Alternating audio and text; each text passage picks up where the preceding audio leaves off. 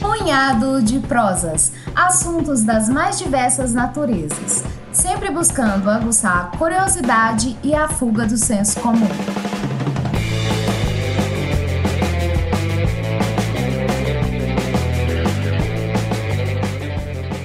Olá, aqui quem vos fala é Leonardo Costa, também conhecido como Leozão, e no presente episódio trago uma nova edição do Punhado de Prosas com Vida.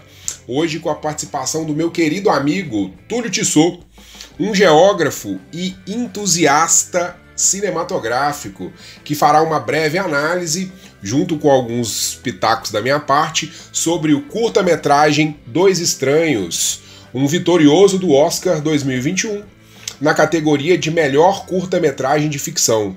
Uma obra incrível que está disponível no Netflix e que todo mundo precisa dar uma conferida.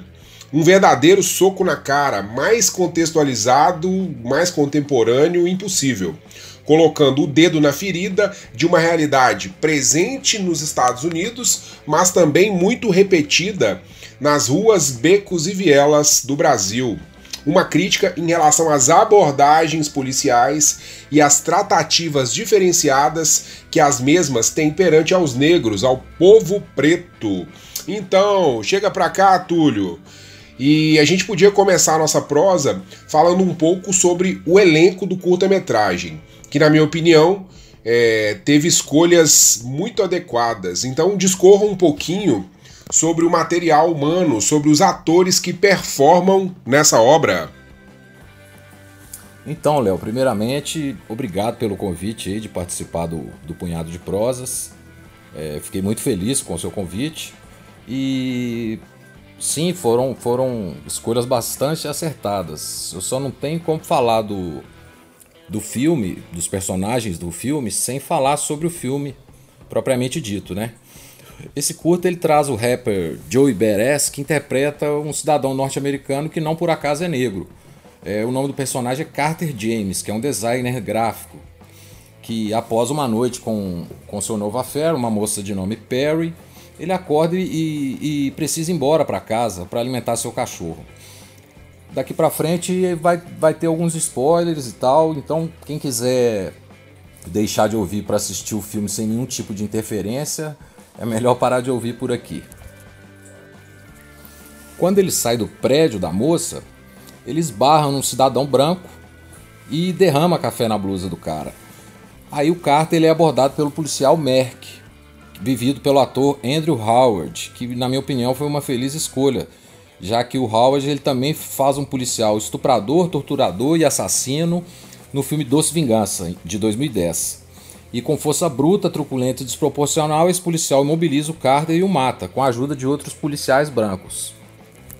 Não dá para deixar de citar também a mulher que filma a abordagem e a, a, companheira do Carter nessa noite, que é a Perry. As falas e, e a, as ações dessas personagens no filme, elas dizem muito sobre, sobre a questão que o filme aborda e sobre o racismo que é endêmico nos Estados Unidos, né?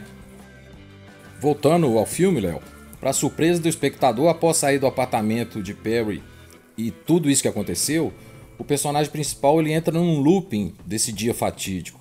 Ele sempre vai ser, sempre é abordado pelo mesmo policial, sempre morre de várias formas e maneiras e sempre volta na manhã do dia.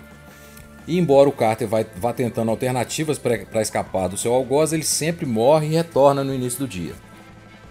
Ô Tulhão, então, é, o, o curta-metragem Dois Estranhos, ele é muito atual, não só pela temática abordada, mas também pelas referências e mensagens que a gente pode dizer que são nada subliminares. Eu queria que você falasse um pouquinho sobre essa vertente que o curta-metragem traz. Exatamente, Léo. Muitas referências. A principal referência do filme é uma referência assim direta, é, é, o assassinato do George Floyd, né, que foi morto numa abordagem policial no estado do Minnesota em, em maio de 2020, nos Estados Unidos. E essa tragédia foi filmada e o vídeo correu o mundo, onde esse cara, o George Floyd, que era um cara negro, é, antes dele ser assassinado, ele fica repetindo a frase I can breathe, I can breathe, que traduzindo significa eu não consigo respirar. Na primeira morte do Carter, o personagem do filme, ele também diz, diz aos policiais a mesma fra frase I can breathe. É, eu entendi também como referências é, o personagem que, que, o, que o, o Carter esbarra nele é ser um cara branco, né? Que, que já, entre aspas, motiva ou motivaria a ação do policial, né? De repente, se fosse um cara negro esbarrando num cara negro, é, o policial não abordaria. Enfim, eu entendi também como uma, como uma mensagem que o filme quer passar. Uma outra também é a respeito da mulher que filma a abordagem dos policiais e o assassinato do Carter no filme. Essa mulher ela não tem o biotipo norte-americano e ela está numa barraquinha trabalhando, vendendo, vendendo algumas coisas, coisas de alimentação, essas coisas. E ela tem um biotipo mais latino-americano. Eu entendo que também é uma mensagem é, que diz que por ela ser, por ela não ser norte-americana, por ser imigrante, o máximo que ela pode fazer de intervenção no entendimento dela, uma vez que é um país extremamente preconceituoso, né, com, os americanos são extremamente preconceituosos, o máximo de intervenção que ela pode fazer é filmar. E em relação a Perry, a personagem Perry, que é a companheira do, do, do a companheira de noite, vamos dizer assim, do, do Carter, ela também tem falas importantes a respeito de como deve se portar uma mulher negra ou como o que ela deve fazer enquanto mulher negra nos Estados Unidos. Ô Túlio, essa citação do caso do George Floyd é importantíssima. Inclusive, nas últimas semanas nós recebemos, tivemos acesso a outras imagens daquele fatídico dia e cenas lamentáveis que acabam deixando aquele acontecimento nefasto, grotesco.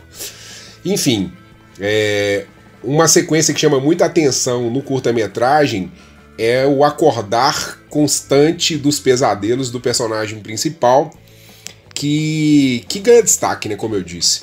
E dá uma, uma, uma sensação de déjà vu e me lembrou um pouco o filme Efeito Borboleta. Eu sei que é um contexto diferente, mas eu tive esse gatilho aí. Porém, essa pegada ela não é nova no cinema, né? Eu queria que você pudesse relembrar outros títulos que abordam um pouquinho desse formato. Sim, a primeira vez que o personagem acorda, ele tem a sensação de déjà vu. Mas como esse looping de, de morrer e voltar a reviver o mesmo dia começa a acontecer é, repetidamente, aí ele começa a entender de fato o que está acontecendo e realmente isso não é uma, uma novidade não em Hollywood. Os filmes No Limite do Amanhã com Tom Cruise e A Morte lhe dá parabéns com a Jessica Roth é, também usa essa temática de viver um dia, morrer e voltar a viver o mesmo dia. Junto com o curto Dois Estranhos, seus personagens principais vão tentando alternativas para não morrer. Ainda falamos sobre essa, essas mensagens que o filme é, tenta nos transmitir.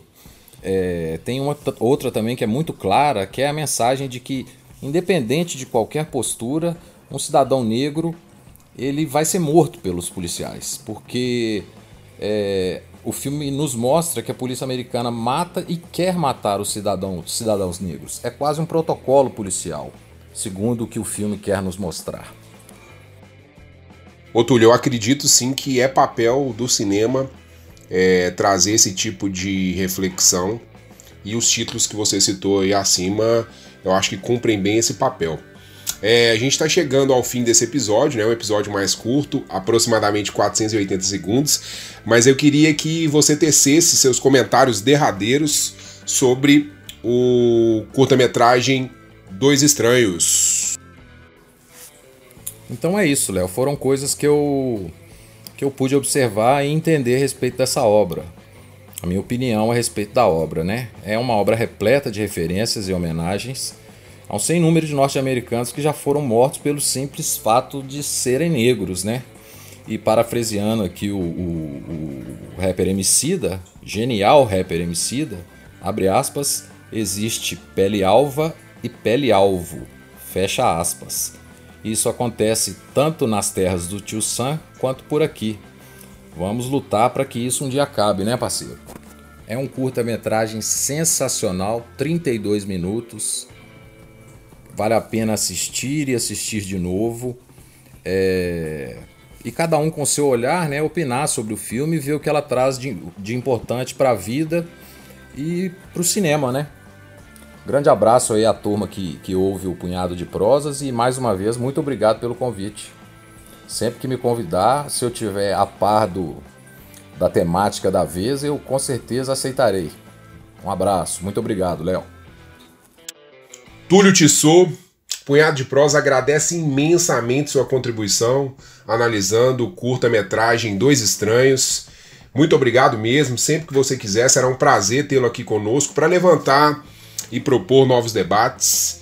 E eu queria fazer um adendo aos ouvintes do Punhado de Prosas que, além de geógrafo e um aficionado pelo, pelo cinema, Túlio ocupa profissionalmente a função de perito criminal e tem uma vasta bagagem, aproximadamente 25 anos na área da segurança pública. E tem uma noção, uma propriedade sobre a rotina é, das abordagens policiais. Sempre evitando e excluindo qualquer tipo de generalização, é um olhar, é uma leitura sobre o racismo institucional e estrutural que acontece tanto nos Estados Unidos quanto no Brasil. Caros ouvintes, espero que tenham curtido esse episódio. Compartilhe com os seus o nosso punhado de prosas. Estamos em todos os tocadores de podcast, no YouTube e no Instagram. Interaja conosco. Semana que vem, João Paulo Fernandes estará de volta com mais um relevante tema para debates. Um forte abraço e até mais.